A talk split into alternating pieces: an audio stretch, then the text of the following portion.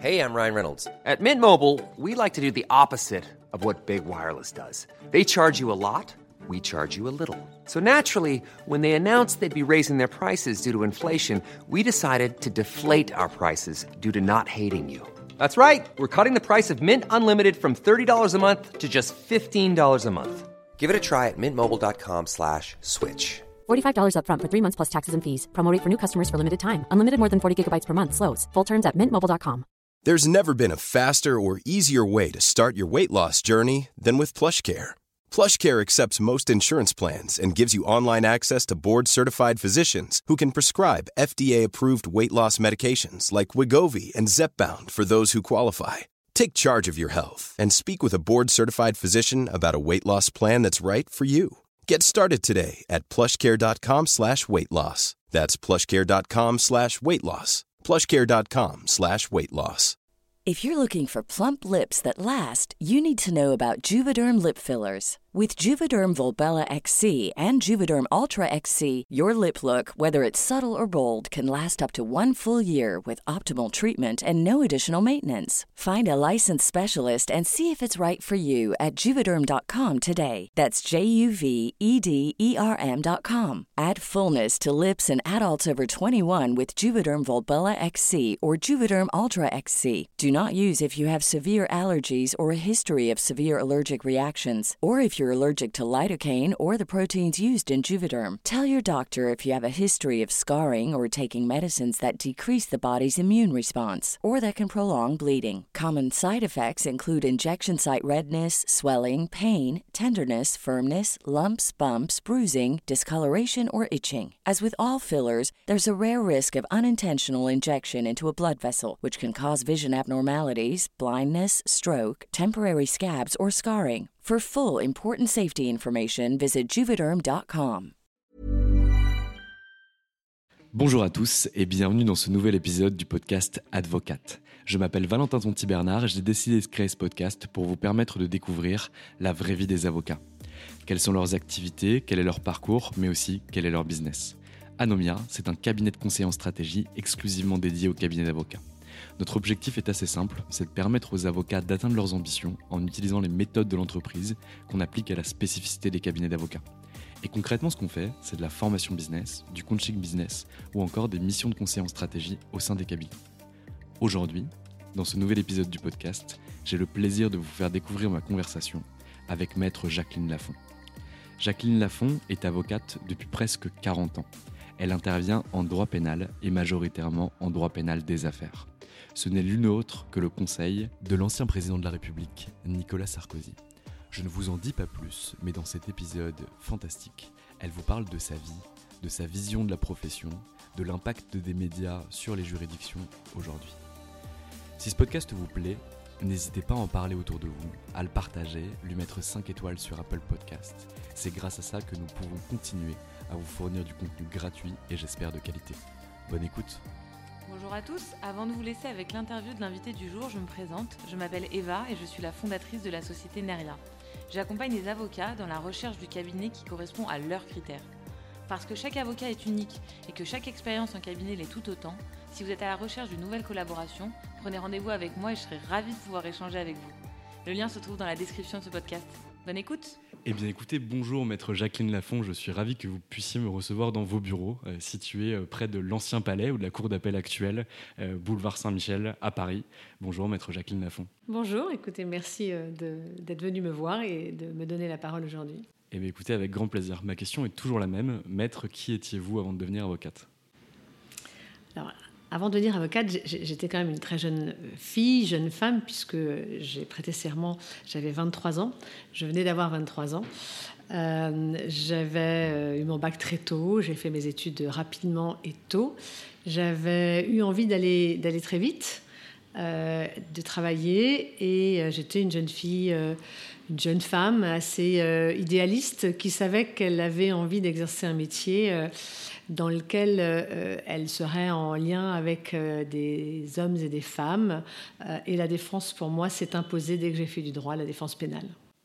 Donc immédiatement en défense pénale, rien d'autre que le métier d'avocat dès le départ Dès le départ, pas tout à fait, parce que j'étais plutôt une élève euh, littéraire, que j'ai commencé une, euh, une, prépa euh, au lycée Victor Duruy très rapidement. je me suis dirigée vers le droit parce que à l'époque, quand on faisait ce genre de préparation, euh, de prépa euh, littéraire. C'était plutôt pour devenir professeur. J'avais pas, j'adore ce métier, je trouve ça formidable, mais je n'avais pas moi personnellement envie de devenir professeur. Euh, donc je suis allée vers le droit. J'ai fait mes études le plus vite possible. Et quand j'ai fait du droit, la seule chose qui m'a déterminée d'abord à faire du droit et aller jusqu'au bout, c'était de devenir avocate et avocate pénaliste. Très clair. Et vous commencez où à exercer? Je commence à exercer euh, dans un cabinet de pénalistes. Je fais mon stage euh, en juridiction à l'école euh, des avocats chez un juge d'instruction. Je connais, grâce à ce juge d'instruction, des avocats pénalistes qui défilent dans son cabinet. Et je suis mise en relation avec plusieurs pénalistes et je rentre dans le cabinet d'un pénaliste qui s'appelle Pierre Haïk, euh, avec lequel je suis restée. Euh, j'ai travaillé euh, jusqu'à ce qu'il s'arrête lui de travailler. Et Très clair. Et du coup, ça se passe comment? Est-ce que ce que vous espériez du métier, c'est-à-dire des, des, valeurs de défense, des valeurs de pénaliste, c'est vraiment ce que vous trouvez dans le métier? Ou est-ce que vraiment c'est très différent de ce que vous imaginez? Je pense que la vision que j'en avais, elle, était, elle était peut-être un peu, un peu dans les livres, un peu dans ce que j'en lisais, dans les grands procès. Euh, et donc j'avais vraiment, euh, oui, envie de, défendre les personnes qui se trouvaient confrontées à, à, la justice. Euh, donc les choses ont été forcément très, très différentes, parce que c'est un milieu que je découvrais. Je n'avais pas de, famille avocat. je n'avais personne, je ne connaissais personne, je ne connaissais pas d'avocat de, manière proche. Et donc, c'est un métier que j'ai découvert, mais qui correspondait euh, avec des, découvertes, peut-être des déconvenues parfois aussi, sûrement, euh, oui, sûrement parfois des déceptions, mais euh, beaucoup plus de, oui, oui, d'enthousiasme à, découvrir ce, métier que, de déception. Et, ça se vérifie encore aujourd'hui. Très clair. Euh, vous commencez votre métier, est-ce qu'immédiatement vous êtes mis dans le bain, où on vous envoie en détention, on vous envoie euh, plaider euh, du jour pour le lendemain, ou est-ce que vous êtes, entre guillemets, dans un premier temps, une petite main qui travaillait pour votre associé sur la technique des dossiers, et derrière vous le suivez à l'audience pour vous imprégner finalement de ses compétences et de son savoir-faire? Pour le coup, j'ai vraiment été mise dans un bain euh, total et, immédiat, en immersion totale. Euh, alors, la formation, elle s'est faite aussi euh, sur ce terrain-là, euh, mais de façon très, très pratique. Euh, j'ai tout de suite plaidé, j'ai tout de suite très vite plaidé aux assises. Je suis allée euh, en prison quasiment le, lendemain du jour où, je suis rentrée dans, dans, ce cabinet. et, j'ai parcouru la France, la province, les prisons, les juridictions. j'ai énormément plaidé, j'ai assisté des gens en instruction, des hommes, des femmes, des mineurs. et j'ai eu cette première partie de ma vie d'avocate qui a été formidable euh, et qui a été une, grande découverte et, je pense euh, qui a été pour moi une formation extraordinaire. Vous faites ça pendant combien de temps? Enfin, En réalité, cette formation, elle dure combien de temps selon vous pour devenir un bon avocat pénaliste? Moi, je pense qu'on n'a jamais fini de devenir un bon avocat pénaliste. Euh, je pense qu'on n'a jamais fini de se former, je pense qu'on n'a jamais fini d'apprendre. Euh, il y a tellement de, choses que l'on ne sait pas, même, même dans ce, dans ce métier-là. Alors évidemment que l'expérience compte, euh, évidemment qu'il y a des choses que l'on fait probablement mieux. Que lorsque l'on est débutant ou lorsque l'on n'a que quelques années de barreau. Euh, mais euh, et, puis, euh, si vous voulez, c'est pas par tranche quoi. Tout ça se passe de façon assez naturelle. on évolue avec le temps, avec la vie, avec les années qui passent, avec l'expérience personnelle, avec les, affaires complètes, avec les, cas de figure dans lesquels auxquels on a été confronté. Et, tout cela n'est pas pas pas par étapes quoi. Tout cela c'est une c'est une c'est la vie qui, qui, continue, la vie professionnelle avec sa vie personnelle à côté qui, qui s'enrichissent peut-être aussi euh, parfois l'une de l'autre. Vous commencez avec du pénal général, euh, avec du pénal de meurtre, du pénal criminel. Aujourd'hui, est-ce que vous en faites encore Et comment s'est fait ce changement vers le pénal euh, qu'on pourrait appeler des affaires ou des cols blancs alors, j'ai commencé complètement par le pénal général. C'est d'ailleurs ce qui m'a attiré. Il faut dire que quand j'ai commencé, j'ai prêté serment en février 84. Je venais d'avoir 23 ans et euh, il n'y avait pas encore d'affaires euh, pénales financières, euh, très peu d'affaires politiques, ou alors c'était des affaires très différentes. Les affaires politico-financières dont on parle aujourd'hui, ça n'existait pas vraiment. Ça, a commencé avec l'affaire de la Cogédib, avec l'affaire Urba. Donc tout ça est quand même très ancien, mais mais, c'est après ma, prestation de serment.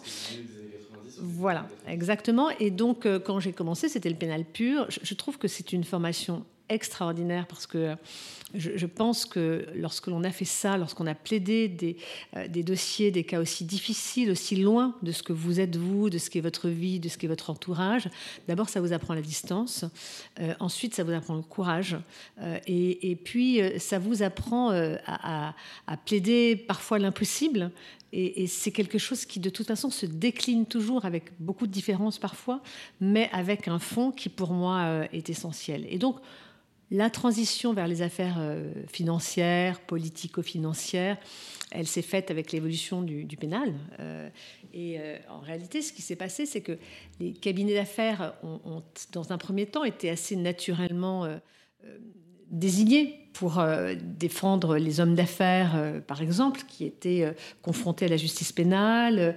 les hommes politiques se tournaient plutôt vers les bâtonniers en exercice, des gens un peu salés. Enfin, les, pénalistes, c'était quand même un monde qui, était un monde à part, hein, même, au sein de ce, palais et de ce vieux palais. Moi, c'est ce que, j'aimais d'ailleurs. et puis, en fait, je crois que très vite, les, personnes concernées, celles qui avaient affaire à la justice, seront, se sont rendues compte que c'était un, c'était un métier d'être avocat pénaliste. C'est un métier extrêmement différent. Moi, il y a des tas de choses que je ne sais pas faire, euh, que je ne saurais pas faire. On est très spécialisé. Moi, je suis un cabinet très spécialisé.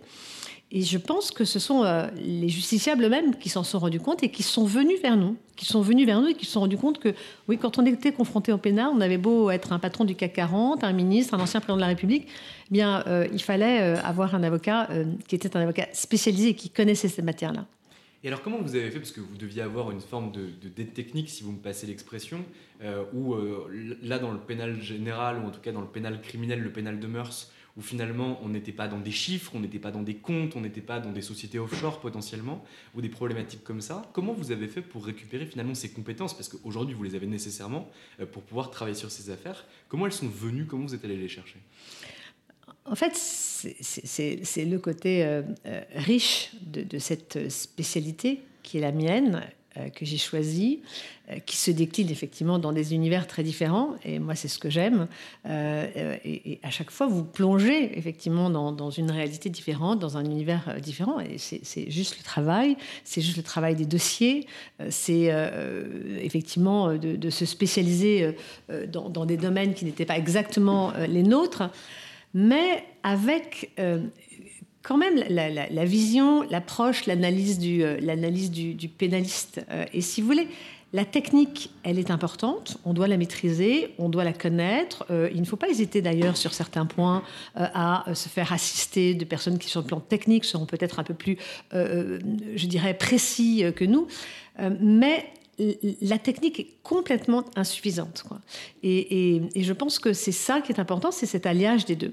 Donc à la fois il y a du travail, euh, à la fois euh, une formation euh, qui se passe effectivement sur le terrain au fur et à mesure des dossiers que, vous avez à, à traiter, et, et, en même temps, si vous voulez, une espèce de socle commun qui est pour moi le plus important, c'est-à-dire l'approche de cette défense, le, fait d'appréhender un, un, dossier, des, réflexes euh, de, pénaliste. Et j'y crois encore euh, euh, aujourd'hui très fort. Ah, et ça s'entend, et, et, vous, vous, arrivez à emporter ma conviction aussi.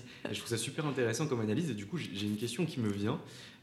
quand les cabinets d'affaires se sont rendus compte que finalement ces patrons du CAC 40 euh, ne restaient plus au sein de leur cabinet pour leur défense pénale, mais allaient voir des vrais cabinets de pénalistes, euh, parce qu'en réalité, ils avaient le sens de l'audience, ils connaissaient les pratiques, ils connaissaient les procédures, et du coup, ils étaient plus aptes à les représenter. Euh, ceux-ci ont commencé à se doter d'avocats pénalistes au sein de leur structure Comment vous, aujourd'hui, puisque vous êtes un cabinet de place, en transparence, euh, on ne citera pas toutes les affaires que vous avez pu traiter ou que vous êtes en train de traiter, mais elles sont longues comme le bras. Comment vous arrivez encore à, appuyer sur les avantages concurrentiels que vous pouvez avoir par rapport à ces cabinets qui se sont dotés de pénalistes? C'est la réputation? Euh, oui, mais enfin, la réputation, euh, ça, ne peut pas vous porter euh, longtemps si derrière il n'y a pas, euh, il n'y a pas du concret, du fond, du travail, de, l'efficacité.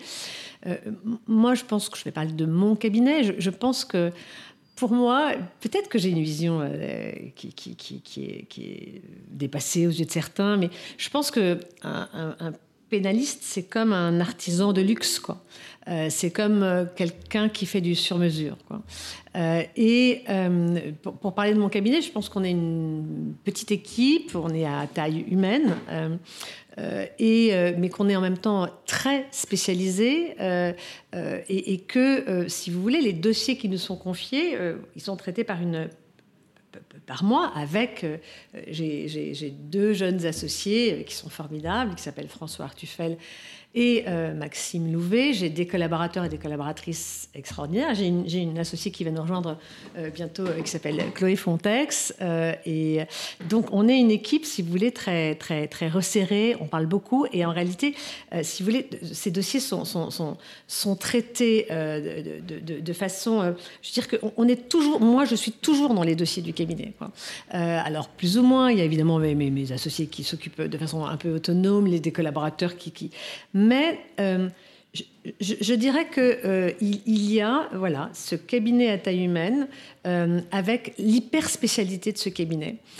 Et aussi, c'est vraiment ma, ma, marque de fabrique, c'était avant moi celle de, celle de Pierre Haïk, c'est que je pense qu'il ne faut jamais lâcher totalement ce que c'est que le pénal. Et la réalité, c'est que quand vous défendez des puissants euh, ou des personnes qui sont tous sauf des puissants, euh, dans la défense pénale, il y a des, qualités euh, qui sont toujours les mêmes qu'il faut avoir. et, celles-ci, je pense qu'on les acquiert beaucoup. Et moi, je me bats pour que mes collaborateurs, et d'ailleurs à chaque fois que j'engage quelqu'un, parce qu'on a beaucoup, beaucoup de demandes hein, pour venir dans les cabinets pénalistes, il n'y en a pas 36. moi, je leur dis toujours que pour moi, pour être pénaliste, euh, on peut pas, on peut pas zapper cette case-là. C'est pour moi, c'est impossible. Donc cette formation, elle se perpétue chez moi, et je trouve que ça, ça, donne des, avocats formidables. Très clair. Euh, comment vous êtes passé finalement du pénal général au, pénal des affaires? Euh, Donc quand, quand, vous avez commencé votre carrière en 84, on n'avait pas encore cette notion de pénal des affaires. Euh, je suppose que c'est Maître Haïk qui voit ses premiers dossiers arriver ou qu'on lui confie ses premiers dossiers et que finalement vous prenez du plaisir euh, à, ce genre de dossier et que de plus en plus de clients viennent vous voir. Mais est-ce qu'à un moment donné il y a une rupture où vous dites finalement bah, j'ai du pénal général, euh, j'ai du pénal des affaires, j'abandonne le pénal général au profit du pénal des affaires ou c'est simplement votre clientèle qui vous a spécialisé comme vous l'êtes aujourd'hui? Alors, moi je, dois dire que mon cabinet, enfin, et, pour ce qui me concerne à titre personnel, je veux dire que mon temps est quand même euh, consacré en très grande majorité à ce qu'on appelle le pénal des affaires, les affaires politico-financières, euh, donc beaucoup plus qu'au pénal général. Je, continue quand même toujours à en avoir un peu. Euh, j'essaie de plaider aux assises régulièrement parce que, parce que je trouve que c'est parce que je trouve que c'est passionnant. J'essaie euh, de, continuer à suivre les, vieux clients du, cabinet. Il n'y a pas très longtemps, il y a une femme qui était venue euh, à l'époque pour elle-même et son mari, qui est venue pour son dernier fils. J'essaie de garder euh, ce lien avec ce pénal-là. J'essaie aussi, parce que je pense que c'est utile, que mes collaborateurs en face également. Euh, ne soient pas tout de suite projetés dans ces dossiers et, qu'on ait un peu le, pied euh, euh, dans ces deux mondes-là. Euh, et, pour ce qui me concerne, évidemment, ça a suivi l'évolution du droit pénal lui-même, des affaires, des personnes qui nous choisissaient, du temps qu'on y consacre. donc, au fur et à mesure, cette partie-là a pris de plus en plus de place. Et c'est la raison pour laquelle je vous disais qu'on est à la fois une petite structure, à taille humaine, une petite équipe hyper spécialisée, mais, mais avec une clientèle euh, qui, est aussi une clientèle quasiment de cabinet d'affaires, en fait, aussi. Notamment, bah, pas que, mais, mais aussi en grande partie. Euh, et qui fait du pénal. Voilà. Très clair. Quand est-ce que vous devenez associé au sein de votre cabinet? Écoutez, moi, j'ai un exercice euh, professionnel qui est très très lié à ma vie euh, personnel. Euh, donc, euh, j'ai travaillé avec euh, Pierre depuis, depuis quasi toujours, ce qui fait que nous étions non seulement associés au cabinet, mais on était aussi ensemble dans la vie. C'est le père de mes enfants. Et, et voilà, donc rien n'était du tout formalisé entre nous. On n'était ni l'un ni l'autre très obsédés par tout ce qui est gestion titre, euh, au contraire, peut-être pas assez d'ailleurs, ça n'a jamais été un sujet pour nous. Ce qui fait que je suis bien incapable de vous dire à quelle date j'ai été officiellement associée. Je sais que ça a été très tard parce que ni lui ni moi n'en avions euh, jamais euh, ressenti le besoin parce que dans notre tête, dans notre vie, dans, dans, dans, dans la façon dont nous exercions, on l'a été quasi instantanément, on va dire. Très clair. Et alors, comment vous avez structuré le cabinet d'avocats? Est-ce qu'il s'est structuré un petit peu au fil de l'eau? Parce que là, du coup, vous disiez que, que, Pierre avait pris des distances avec la profession, euh, que vous aviez deux associés, euh, une nouvelle associée qui allait vous rejoindre. Comment vous décidez de faire euh, venir de nouveaux associés? Comment vous décidez du nombre de collaborateurs dont vous avez besoin au sein de vos équipes pour la faire tourner? Est-ce que c'est, entre guillemets, une gestion artisanale, comme un artisan de luxe? Ou est-ce que vous avez une réflexion plus globale sur la stratégie de votre entreprise d'avocats alors, je, dois dire que je n'ai pas euh, jusqu'à présent eu de, réflexion euh, très stratégique sur l'évolution du cabinet qui s'est faite de façon un peu naturelle en fonction de, certaines choses qui n'étaient pas prévues ni prévisibles, ni, euh, attendues, ni évidemment souhaitées. Et, ensuite, les choses se font effectivement au gré des, besoins, mais aussi des rencontres. Moi, je crois à une chose, c'est que J'aime la petite équipe que nous sommes, mais je pense qu'il est absolument indispensable que chacun et chacune d'entre nous, euh, eh bien, nous soyons euh, bons, excellents et les meilleurs possibles. Donc la réalité, c'est que euh, j'ai d'anciens collaborateurs que je trouve formidables, que j'ai associés parce que j'avais envie de continuer à travailler avec eux, qu'il a fallu que je m'organise à un moment donné où j'ai dû, euh, euh, gérer ce, cabinet seul. donc, Maxime Louvet, qui, a été associé un peu plus, un peu plus tardivement, c'est un ancien collaborateur formidable, je trouve brillantissime, comme François le premier, et comme celle qu'on va, qu'on va associer. Donc, moi, ce que je pense, c'est que, enfin, ce que, enfin, là où je suis heureuse aujourd'hui, c'est que je pense que toutes les personnes qui travaillent dans mon cabinet sont formidables. Voilà mes, collaborateurs, mes collaboratrices. Le drame, c'est que j'adorerais pouvoir tous et toutes les associer. et en même temps, je, suis dans cette petite équipe. Donc voilà, c'est pas toujours facile de faire les choix. Mais ce qui me guide, moi, c'est qu'on ait des compétences, quoi, des, compétences au sein de ce cabinet. Euh, euh, et, c'est le cas euh, aujourd'hui. Vraiment, cette petite équipe-là, je trouve que c'est un petit bijou, quoi. Et j'en suis très, très heureuse, très fière il y a quelque chose de très important pour moi dans ce, dans ce métier, c'est aussi la transmission. Voilà. Euh, et, j'y travaille. Et quand je retrouve mes anciens collaborateurs qui, qui, se sont installés, qui, qui, ont ouvert leur cabinet, avec lesquels je peux encore travailler sur certains dossiers, euh, c'est vraiment quelque chose qui, euh, qui me fait plaisir, qui me touche et, et, qui fait partie intégrante de ma conception de ce métier. Très clair. Des dossiers qui vous ont formé, il y en a plein euh, depuis 84, des dossiers que vous avez pu traiter euh, en allant au feu ou directement en, sautant dans l'eau pour apprendre à nager dans un premier temps. Euh, est-ce qu'il y a un dossier qui vous a particulièrement marqué, où vous avez compris qu'avec ce dossier-là, votre activité allait changer, où vous avez compris après avoir traité ce dossier ou après avoir plaidé ce dossier ou transigé ce dossier, que votre activité avait changé à cause de ce dossier-là ou grâce à ce dossier-là? Sans nécessairement citer de nom. oui, il y a des dizaines et des dizaines de, de, dossiers qui ont été des pas, des caps euh, à, des, à, des, niveaux euh, différents. Il y a un, un dossier euh, qui était politique à l'époque, qui, qui, concernait l'ancien directeur de cabinet de, de, Jacques Chirac, qu'on a défendu avec Pierre pendant de très longues années, qui a été un peu le moment où on est vraiment entré dans il y avait eu d'autres dossiers avant d'ailleurs, mais, mais bon, comme, comme, dossier marquant, on est vraiment rentré dans, cette, euh, dans, dans, dans, ce pénal-là, euh, qui est à la fois très ressemblant et très différent euh, à la fois. et, puis, et puis ensuite, au fur et à mesure, il y a, oui, comme je vous le disais, on, a aussi une clientèle de cabinet d'affaires. donc cette découverte-là de, de, de, ce monde-là, qu'on peut connaître par ailleurs, d'ailleurs en dehors de cette vie professionnelle, mais dans la vie professionnelle, et de, se rendre compte, si vous voulez, que vous, vous pouvez, modestement, parce qu'on on, défend parfois des personnes absolument extraordinaires, formidables, pour lesquelles j'ai beaucoup de respect, d'admiration, euh, que ce soit dans le monde des affaires ou de la politique.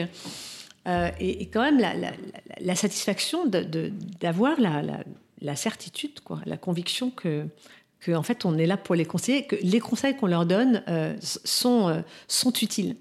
Euh, et donc oui, il y a à chaque fois que on a des dossiers dans des domaines un petit peu nouveaux, ces pas-là, ces caps-là, euh, qui, vous font, euh, qui vous font euh, évoluer et qui font évoluer votre façon de travailler, votre façon de, traiter les affaires et, qui vous font entrer dans une, dans, une, dans une ère et dans, une, dans un domaine nouveau, voilà, qui aujourd'hui est effectivement très, très, très large. Et ce que je, que je dis souvent, mais moi je, moi, je suis absolument heureuse de, dans ce métier. Il y a des choses qui sont parfois lourdes, qui sont pénibles, qui sont stressante. pas un métier euh, non plus tous les jours facile. Hein. Moi, j'adore ce métier, mais c'est aussi un métier où il y a beaucoup de pression, beaucoup de travail, beaucoup de fatigue. Mais ce que je trouve formidable, c'est pouvoir avoir cette espèce de d'éventail comme ça incroyable euh, de personnes que l'on rencontre euh, et, et auxquelles ça marche pas toujours. Hein. Malheureusement, c'est la justice peut être parfois décevante. Euh, on peut aussi ne pas avoir des bons résultats. Euh, je crois que pas, un avocat ne peut se vanter d'avoir que des bons résultats. Ça n'existe pas. Planning for your next trip? Elevate your travel style with Quince. Quince has all the jet-setting essentials you'll want for your next getaway, like European linen, premium luggage options, buttery soft Italian leather bags, and so much more. And it's all priced at 50 to 80% less than similar brands. Plus, Quince only works with factories that use safe and ethical manufacturing practices. Pack your bags with high-quality essentials you'll be wearing for vacations to come with Quince. Go to quince.com slash trip for free shipping and 365-day returns. Wow! Nice! Yeah! What you're hearing are the sounds of people everywhere putting on Bombas socks, underwear, and T-shirts made from absurdly soft materials that feel like plush clouds. Yeah, that plush. And the best part, for every item you purchase, Bombas donates another to someone facing homelessness. Bombas, big comfort for everyone. Go to bombas.com slash ACAST and use code ACAST for 20% off your first purchase. That's bombas.com slash ACAST, code ACAST. Euh, on préfère parler des bons que des mauvais, souvent. Donc, ça peut donner cette impression, mais voilà. Euh, mais en revanche, la, certitude qu'en réalité, on est à notre place pour les défendre et pour les conseiller. Voilà. Et d'où qu'ils euh, qu'ils viennent, quels qu'ils soient, et, quel que soit leur domaine de, de compétences, et parfois leur, leur extraordinaire compétence, voilà, dans, un domaine qui est le leur, mais qui, enfin, qui ont quand même besoin de vous. Moi, il y a quelque chose qui me fascine dans, dans, votre métier, au-delà de la défense que, que, je trouve incroyable euh, et, que je trouve formidable, c'est que vous représentez des gens euh, qui sont déjà des gens puissants, soit, des grands, grands patrons, soit des hommes politiques et, beaucoup d'autres personnes euh, dont on voit la réputation absolument lynchée par les médias, dont on voit la vie potentiellement complètement changer, puisque en pouvant aller derrière les barreaux, en devant arrêter leur carrière professionnelle ou quoi que ce soit. D'ailleurs, comment on choisit son avocat lorsqu'on est à un tel niveau de risque, lorsqu'on est vraiment au bord de la planche? Est-ce que c'est. Bord de la planche, euh, bien sûr, mmh. c'est une métaphore à conserver, mais, mais comment on le choisit? Parce que dans les cabinets d'affaires, quand on veut euh, choisir un cabinet d'avocats pour vous représenter, il y a des pitchs qui sont opérés, on vient mettre des, avocats des cabinets d'avocats en concurrence. C'est la même chose pour le pénal des affaires? Écoutez, moi j'ai complètement échappé à, ça. Peut-être que les choses vont, euh, vont changer. les gens sont toujours venus vers moi plus que je ne suis allée vers eux. Euh, j'ai eu la chance de ne pas avoir à aller les chercher. Peut-être qu'il faudrait que je le fasse plus d'ailleurs. hein. Je ne suis pas du tout bonne là-dedans, en revanche, ça c'est sûr. Euh, Peut-être aussi que je n'en ai pas eu besoin. J'ai eu cette chance-là. Euh, donc, euh, comment est-ce qu'ils viennent vers vous, euh, vers moi, puisque c'est votre question euh, euh, Ça peut être ou des confrères, euh, euh, ça peut être, euh, je sais pas, des personnes qui nous ont entendus une fois, euh, euh, des, amis, euh, du bouche à oreille, euh, euh, et ce genre de, choses. Euh, et euh, parfois, souvent, effectivement, des confrères quand même, qui sont dans, un, dans, dans une spécialité différente et qui vous connaissent, qui ont l'occasion de vous, vous apprécier, des gens qu'on connaît. Et, c'est comme ça que ça se passe. Enfin, en tout cas, pour moi, ça s'est passé euh, de cette manière-là. Voilà. Très clair. Et ça, je suppose que vous répondez pas, mais je pose quand même la question. Euh, comment on facture euh, ce, ce genre de personnalité? Est-ce qu'on est sur du forfait? Est-ce qu'on est sur du taux horaire? Est-ce qu'on est sur une forme de résultat? Vous n'êtes pas obligé de répondre si. Hmm. Écoutez, en fait, il n'y a, pas vraiment de, de- règles euh, quand on s'adresse à, des entreprises euh, du CAC 40 ou des grosses entreprises. euh, la règle est plutôt celle du tarif horaire. Moi, je suis pas une fan de ça parce que je, je- je pense que ça a des effets pervers. Euh, moi, si vous voulez, je ne suis jamais à tirer le temps euh, que je dois faire. Je ne suis à jamais à fabriquer des heures que je ne dois pas faire. Et, euh, et je trouve que finalement, je, je- je n'aime pas avoir à justifier exactement euh, des, et D'ailleurs, d'ailleurs, j'en oublie sûrement les trois quarts quand je fais. mais Je déteste faire les petites fiches horaires, etc. Donc, c'est pas, c'est- pas pour ne pas qu'elles soient contrôlées parce que à la limite, ce serait, ce serait, je, je- je devrais les tenir mieux, mieux que cela. Mais c'est que je trouve qu'il y a, il y a un côté secret professionnel qui, qui me, qui me paraît assez incompatible avec cet euh, exercice-là. Mais bon, c'est quand même, quand même un petit peu la, la norme aujourd'hui dans les grandes entreprises. C'est plutôt le, choix de facturation euh, euh, qu'ils préfèrent. Lorsque ça peut être forfaitaire, je trouve que c'est beaucoup plus, c'est beaucoup plus efficace. On s'engage. évidemment, voilà, il faut être un avocat honnête, mais, mais, je pense que l'immense majorité des avocats le sont. C'est-à-dire faire le travail toujours du mieux qu'on peut, de la manière la plus précise, inventive, euh, sérieuse euh, qui soit.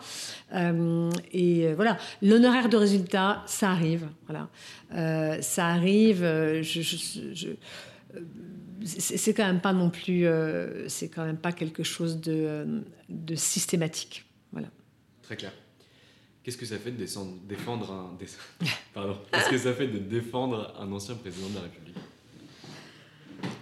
Écoutez, moi je suis toujours euh, très très fière de, défendre les personnes qui, me font cette confiance de, me demander de, les défendre dans un moment de leur vie qui est forcément un moment compliqué. Je crois que c'est toujours un moment difficile euh, quand vous êtes confronté à la justice pénale. Euh, évidemment, que, je trouve que je, suis, euh, je suis euh, honorée que quelqu'un pense à moi, et quel qu'il soit, et évidemment qu'un ancien président de la République euh, pense à moi pour que je le défende.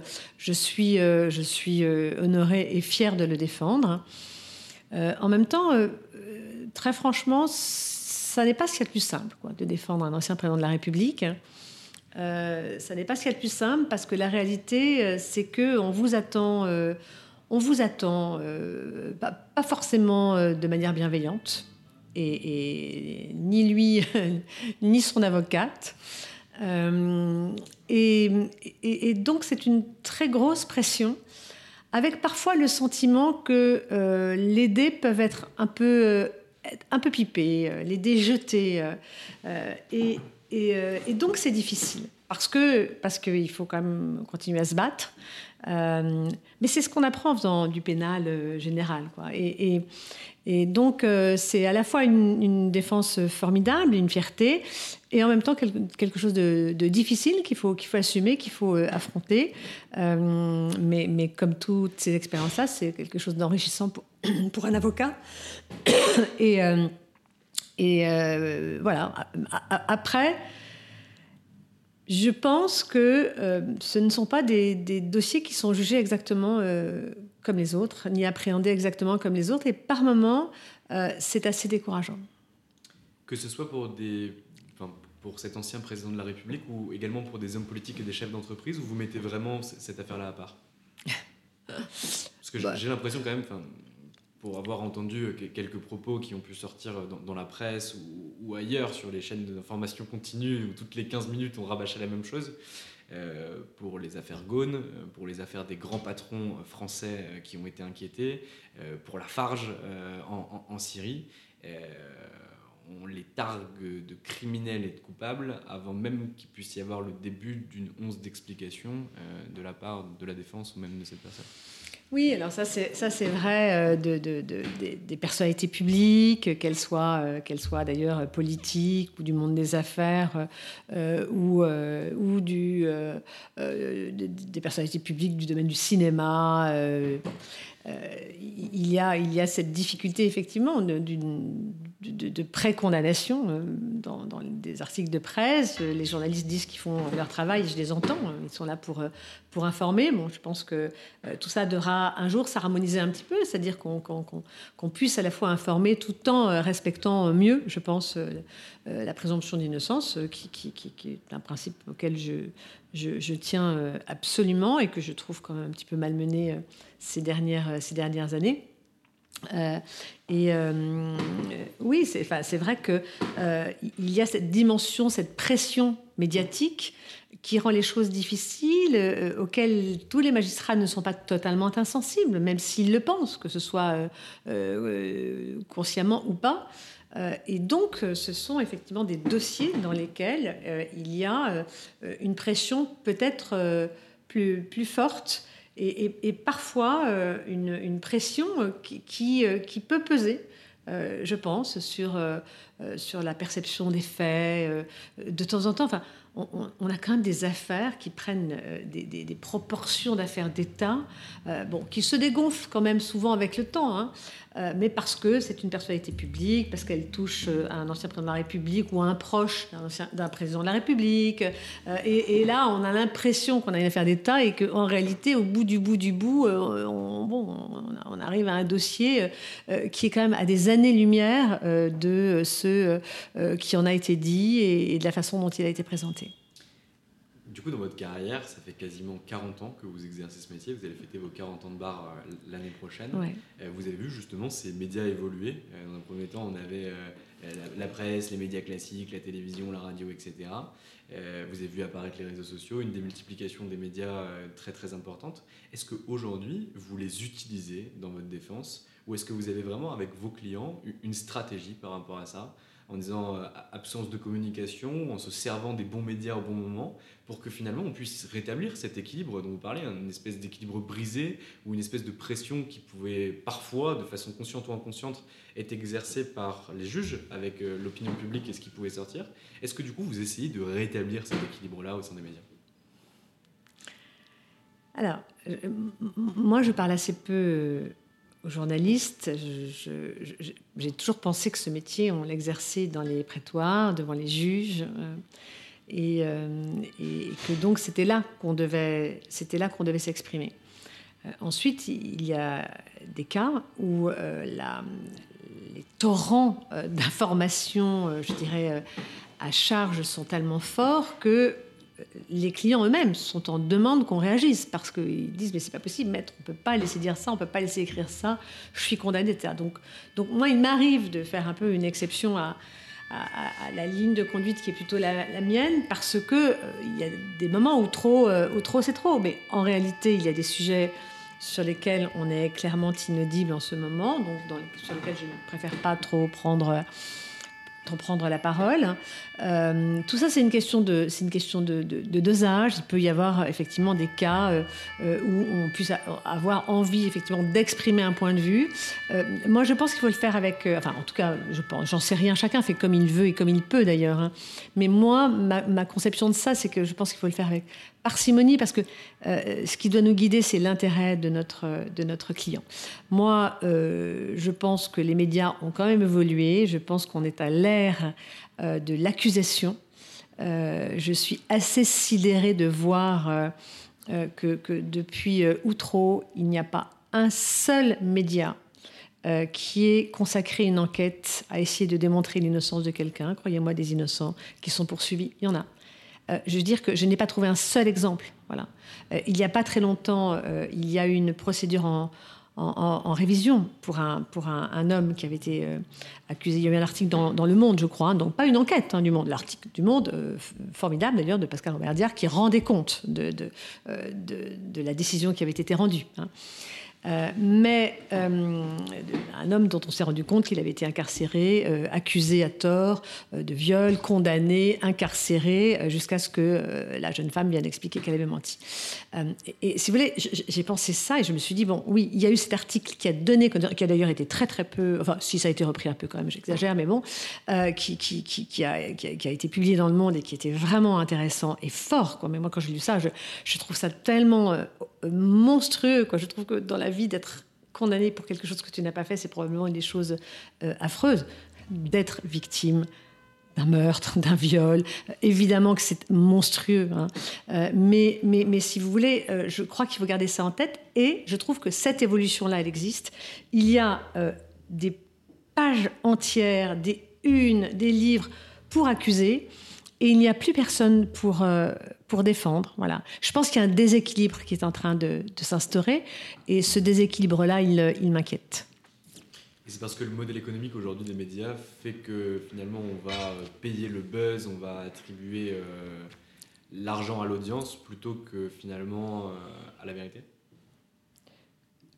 Oui, mais peut-être que dans, dans, dans, dans, ces reportages auxquels je pense, il, y a des vérités aussi. Hein. Je, ne dis pas que tout ce qui est écrit est faux. Je dis qu'il y, y, a des choix. Oui, c'est probablement plus vendeur, c'est probablement plus dans l'air du temps.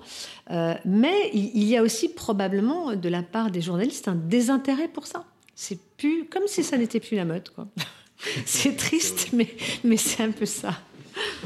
Est-ce que vous vous souvenez, maître, d'une affaire qui a profondément marqué votre carrière de façon négative euh, peut-être le premier sentiment d'une injustice, euh, une première affaire euh, difficile que vous avez perdue, euh, ou une affaire qui a été compliquée pour vous, peut-être à titre personnel, à titre professionnel, quelque chose vraiment qui vous a marqué. Je suppose qu'il y en a des dizaines, c'est pour ça que je, je, parle longtemps pour vous permettre de trouver celle dont vous voudrez parler. Et bien sûr, après, on prendra le pendant vraiment positif pour toujours finir sur une note positive. Bah, des sentiments, le sentiment d'injustice. Enfin, je pense qu'on ne fait pas ce métier si on n'est pas habité par, euh, bah, par la conscience euh, de ce que euh, il y a des petites injustices au quotidien dans la justice et parfois des grandes injustices. C'est-à-dire que l'injustice, elle n'est pas forcément de condamner un innocent. Hein. Euh, ça arrive, euh, j'espère que c'est le plus rare possible, je pense que ça arrive plus souvent qu'on ne le pense. Euh, mais l'injustice, c'est peut-être aussi d'avoir mis quelqu'un en prison qui n'avait vraiment pas sa place là-bas, de l'avoir gardé trop longtemps, de l'avoir condamné à plus que ce qu'il méritait, etc. Donc, en fait, si vous voulez, moi, je, n'ai, j'adore la politique, je suis très intéressée par la politique, je, suis les émissions politiques, je lis, etc. Mais je n'ai jamais été euh, militante dans, un parti, quel qu'il soit. Euh, il y a des personnalités politiques qui m'intéressent plus que d'autres, etc. Mais j'ai quand même l'impression, en fait, que ma vie une forme de militantisme pour plus de justice. Voilà. Donc pour répondre à votre question, c'est extrêmement difficile parce que il y a, peut-être une affaire à laquelle je pense, mais dont, dont j'ai pas envie de, parler de façon trop précise. Mais oui, il y a au quotidien un sentiment d'injustice. Et ce que l'on fait, nous, avocats pénalistes, c'est d'essayer de réduire cette injustice. Voilà. Et, l'injustice, on la, vit tous les jours. je vous dis avec un petit J ou un grand, ou un grand J. Mais pour répondre un peu plus précisément à votre question, euh, oui, il y a dans, mon souvenir, euh, je dirais, douloureux, euh, vraiment euh, la conviction que j'ai un jour échoué à, à faire reconnaître l'innocence d'un homme dont j'ai toujours pensé qu'il pouvait être innocent. Voilà et, peut-être que c'est arrivé plus souvent que cela encore. Euh, euh, celui-là, euh, oui, c'est un souvenir, un souvenir vraiment qui reste. Pourtant, ce dont je vous parlais est très ancien. J'étais encore une assez jeune avocate et, c'est quelque chose, de, difficile et qui ne doit pas nous quitter quand on est avocat pénaliste. Et le pendant? Une histoire qui vous a vraiment rendu heureuse, soit avec un petit H, soit avec un très grand H, ou qui vous a apporté vraiment beaucoup de bonheur Alors c'est pareil, on a plein de petits bonheurs et plein de, plein de grands bonheurs. Euh, on a aussi euh, beaucoup de déceptions, comme je vous le disais tout à l'heure, et, parfois plus que cela. Euh, mais, mais oui, enfin, je, je, je, pense à un acquittement voilà, d'un très jeune homme voilà, qui était poursuivi pour pour un meurtre euh, qui euh, a été euh, acquitté. il y en a eu beaucoup d'autres, hein, je pense à celui-là au moment où je vous parle. Et, et, je me souviens voilà, de ce moment où la cour revient, où on est dans un état d'angoisse absolue, surtout quand on plaide un, acquittement, qu'on y croit absolument. Euh, euh, et, et, je me souviens très bien de ce moment euh, où il s'est tourné vers sa mère qui était dans la, dans la salle d'audience, sa mère qui s'est qui carrément s'est évanouie dans la dans la cour d'assises. Là, on est allé vers elle. Ça, ce sont quand même des moments juste absolument inoubliables et incroyables qui font que parfois on doute de ce métier, mais qui font que ce métier est un métier incroyable aussi. Euh, et puis, il y a d'autres victoires moins, euh, flamboyantes, euh, mais, de justice. Vous voyez, même, dans, le pénal des affaires que je pratique plus aujourd'hui, il n'y a pas très très longtemps, voilà, j'ai défendu grand patron d'entreprise que je respecte beaucoup pour une histoire euh, de, soi-disant tromperie. Euh, euh, c'était quelque chose d'extrêmement important pour lui, au-delà du plan financier qu'il était, sur, le plan de, la, de, de, ce qui lui était reproché. Et, on a une relaxe qui était une relaxe qui, n'était pas évidente, enfin, qui, qui, moi, me semblait devoir s'imposer, mais qui n'était vraiment pas gagnée. Et je me suis rendu compte à quel point voyez, je, prends deux exemples qui sont tellement dans, des mondes tellement tellement différents, mais mais quand j'ai vu euh, ce grand patron, voilà, quasiment les larmes aux yeux, parce qu'effectivement, euh, euh, il était insupportable pour lui qu'on puisse penser qu'il avait voulu tromper les gens de façon volontaire, etc. ça a été aussi un grand moment. Donc ça, c'est ce qui fait que ce métier, voilà, ça nous porte encore pour quelques semaines et d'affronter les choses parfois plus difficile. Voilà. Et eh ben, eh ben, en tout cas, ça, se sent. Euh, dans votre vie, vous côtoyez beaucoup d'avocats, vous avez aussi côtoyé beaucoup d'avocats. Euh, est-ce que vous pourriez nous en citer Alors, je sais que vous allez me dire non, mais il y en a beaucoup plus que ça, etc. Mais est-ce que vous pouvez me citer, évidemment Pierre mais deux, trois avocats qui vous ont vraiment marqué euh, Que ce soit soit par confraternité, parce qu'à un moment donné, ils vous ont tendu la main ou ils ont fait quelque chose d'incroyable à votre égard, euh, soit parce que vous les avez vus plaider euh, et que vous vous êtes dit ce sont des, confrères fantastiques, des avocats qui vous ont vraiment marqué alors, je, vais faire d'abord évidemment et au premier rang Pierre Haïk. Voilà. ça, c'est sûr, mais je n'en dirai pas plus. Mais je vais faire exprès de, prendre des avocats qui, qui n'exercent plus ou qui ne sont plus là. Voilà. il y en a autour de moi que j'aime, que j'admire, que je respecte et, et ils le savent. Euh, mais je vais vous citer euh, trois avocats qui ne sont plus là, qui me manquent, qui nous manquent. Il y en a un qui est encore vivant, Dieu merci, c'est Henri Leclerc, euh, qui est un avocat qui a en lui quelque chose d'extraordinaire. c'est une humanité folle qui fait que dès qu'il ouvre la bouche, le son de sa voix, le conseil qu'il vous donne, tout cela prend une dimension absolument incroyable et forte. Euh, et, c'est lui que j'ai appelé il n'y a pas très longtemps euh, parce que je plaidais une affaire d'assises extraordinairement compliquée. J'étais sur un fil du rasoir avec un système de défense extrêmement difficile. Et, euh, voilà, on a eu j'étais dans la petite chambre d'hôtel, je devais plaider le lendemain, et, il m'a dit quelques mots que je n'oublierai jamais et qui m'ont qui m'ont tellement euh, fait du bien, qui m'ont donné envie de plaider, qui m'ont donné envie de me battre à un moment donné où je doutais. Euh, et, Henri Leclerc, j'étais allée l'écouter euh, au procès Nobel Peace. et la cour d'assises avait fini en larmes, et moi la première évidemment. voilà, donc immense avocat. Et puis je pense en même temps que lui à, celui qui plaidait le même jour que, que lui.